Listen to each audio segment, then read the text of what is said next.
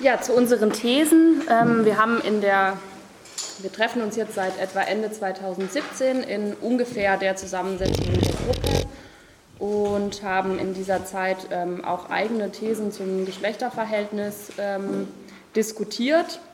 Und diese wollen wir gerne ähm, vorstellen als Diskussions, also als weitere Diskussionsgrundlage. Die liegen auch vor euch. Ähm, vielleicht noch ganz kurz zu dem Wir, wer wir eigentlich sind. Wir haben jetzt mal noch kurz unsere Namen gesagt. Genau sind diese ähm, vier Gruppen, die genannt wurden. Die anarchistische Gruppe Freiburg, Labanda Vaga, die Realitätenwerkstatt und die Gruppe Gegenmaßnahme und sind aber auch Einzelpersonen ähm, noch an der Orga beteiligt. Ja, und was uns dazu brachte, diese Tagung zu organisieren, ist vor allem, wie es oft so ist, eine Unzufriedenheit. Und zwar eine Unzufriedenheit darüber, ähm, wie in vielen Bewegungen und Zusammenschlüssen, die sich mit, äh, explizit mit Feminismus oder auch weniger damit befassen, wie da die Analyse der Geschlechterverhältnisse läuft oder eben nicht läuft. Ähm, genau, unsere Kritik ist, dass sie meistens nicht alle Ebenen in den Blick nimmt, die unserer Meinung nach in den Blick genommen werden sollten. Ja, und diese Ebenen wird jetzt erstmal Larissa vorstellen, bevor wir dann zu den Thesen kommen.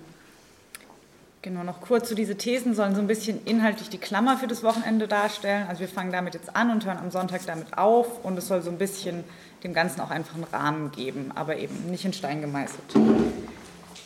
Dann zu den drei Ebenen, ähm, die wir im Geschlechterverhältnis ausmachen. Und zwar erstens die strukturelle Ebene, also jene hierarchischen Strukturen, die unsere gesamte Gesellschaft durchziehen. Hier verorten wir die formellen Machtstrukturen und den Kapitalismus. Dann zweitens die zwischenmenschliche Ebene, also wie Geschlecht in Interaktionen hergestellt wird und wie sich Geschlechterverhältnisse im Alltag zeigen, zum Beispiel in Beziehungen.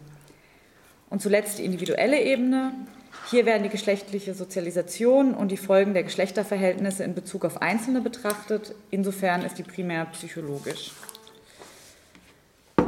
Diese Ebenen sind nicht immer eindeutig voneinander abzugrenzen und für die Analyse halten wir es aber für sehr wichtig, sie zu benennen und keine aus dem Blick zu verlieren. Wir wünschen uns eine Diskussion dieser drei Ebenen und der Frage, wie sie zusammenhängen. Dabei finden wir es wichtig, dass über verschiedene Positionierungen innerhalb feministischer Theorie inhaltlich auch kontrovers gestritten wird, was unserer Meinung nach zu oft zu kurz kommt. Und inhaltlich wollen wir eben den Streit mit folgenden Thesen anzetteln. Das Problem. Viele Theorien des Geschlechterverhältnisses nehmen nur eine oder zwei der erwähnten Ebenen in den Blick oder verbleiben mit ihren Forderungen innerhalb des Rahmens realpolitischer realpolitischer Veränderungen, ohne über die kapitalistische Gesellschaft hinauszudenken. Eine Seite unserer Unzufriedenheit entspringt dem Umstand, dass es eine an Universitäten gelehrte Theorieschule gibt, die sich mit der systematischen Benachteiligung von Menschen in verschiedensten Lebenslagen beschäftigt und es schafft, ein relativ ausdifferenziertes Bild davon zu zeichnen, wer wie unter gesellschaftlichen Zuständen wie etwa Sexismus, Rassismus, Homophobie leidet aber eine Zurückführung auf den Ursprung dieser Zustände bleibt dabei weitgehend aus. Es wird vielmehr innerhalb der bestehenden Gesellschaft eine gleichberechtigte Teilhabe und Anerkennung aller eingefordert. Oft wird dabei versäumt, die Zwänge der bürgerlich-kapitalistischen Gesellschaft als Ursprung des Schadens am Individuum auszumachen. Abgewinnen können wir dem Ganzen, dass wissenschaftliche Nachweise produziert werden, wen diese Gesellschaft in welchem Umfang ausschließt und in geschlechtliche Normen sortiert. Eine Verbesserung der Bedingungen innerhalb des Systems halten wir ebenfalls für erstrebenswert. Beispiele dafür wären Schritte in Richtung der Entkriminalisierung von Schwangerschaftsabbrüchen oder die Finanzierung von autonomen Frauenhäusern.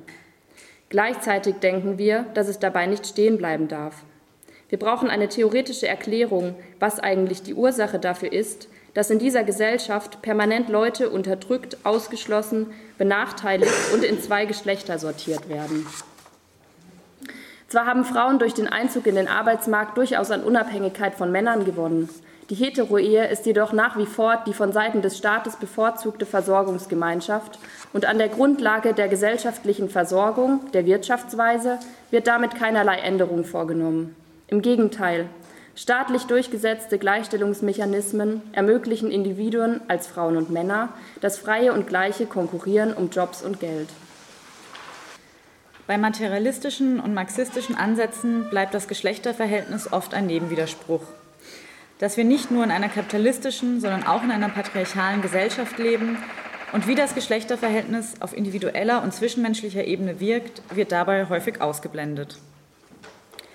Innerhalb einer Theorie Linken, die mit der Analyse dieser Gesellschaft und ihrer Sachzwänge beschäftigt ist, bleibt die Beschäftigung mit gesellschaftlicher Arbeitsteilung meist bei der Feststellung stehen, dass es eine Aufteilung nach Produktion und Reproduktion gibt. Die Betrachtung dieser Aufteilung ist wichtig, geht die Analyse jedoch nicht darüber hinaus, führt das dazu, dass das Geschlechterverhältnis ausschließlich auf der strukturellen Ebene betrachtet wird.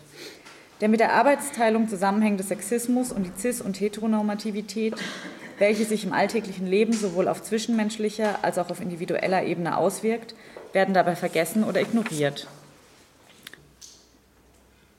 Das Wort Antisexismus im Selbstverständnis reicht nicht aus. Damit dieses Praxis wird, muss die Linke bzw. der Linke noch einiges lernen. Die Verantwortung dafür bleibt, dafür bleibt meistens an FLTI hängen.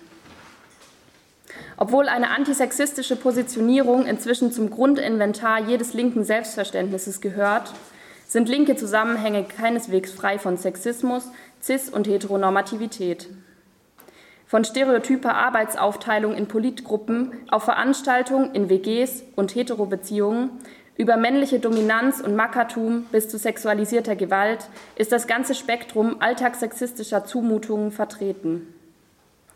Noch immer sind es meistens Frauen, die anstoßen müssen, dass das Geschlechterverhältnis thematisiert wird, Missstände auf die Tagesordnung geholt oder dass Übergriffe aufgearbeitet und Konsequenzen daraus gezogen werden. Oftmals wird diesen Thematisierungen mit Trägheit oder sogar Abwehr begegnet. Auch die Ablehnung von Trans- und Homophobie gehören zu einem linken Selbstverständnis, aber es wird sich nur selten ausführlich damit auseinandergesetzt. Praktische Lösungsansätze, wenn es sich nicht um einfach durchführbare Maßnahmen wie etwa eine quotierte Redeliste handelt, verlaufen oft im Sande oder werden nach kurzer Zeit als nicht praktikabel verworfen. Auch dort, wo sexistische Missstände und die Notwendigkeit, sie zu bekämpfen, erkannt werden, herrscht häufig eine große Hilflosigkeit. Auf Grundlage einer theoretischen Auseinandersetzung mit dem Geschlechterverhältnis wollen wir uns auch der Frage nach praktischen Lösungsansätzen gegen diese Missstände, gerade auch innerhalb der Linken, nähern.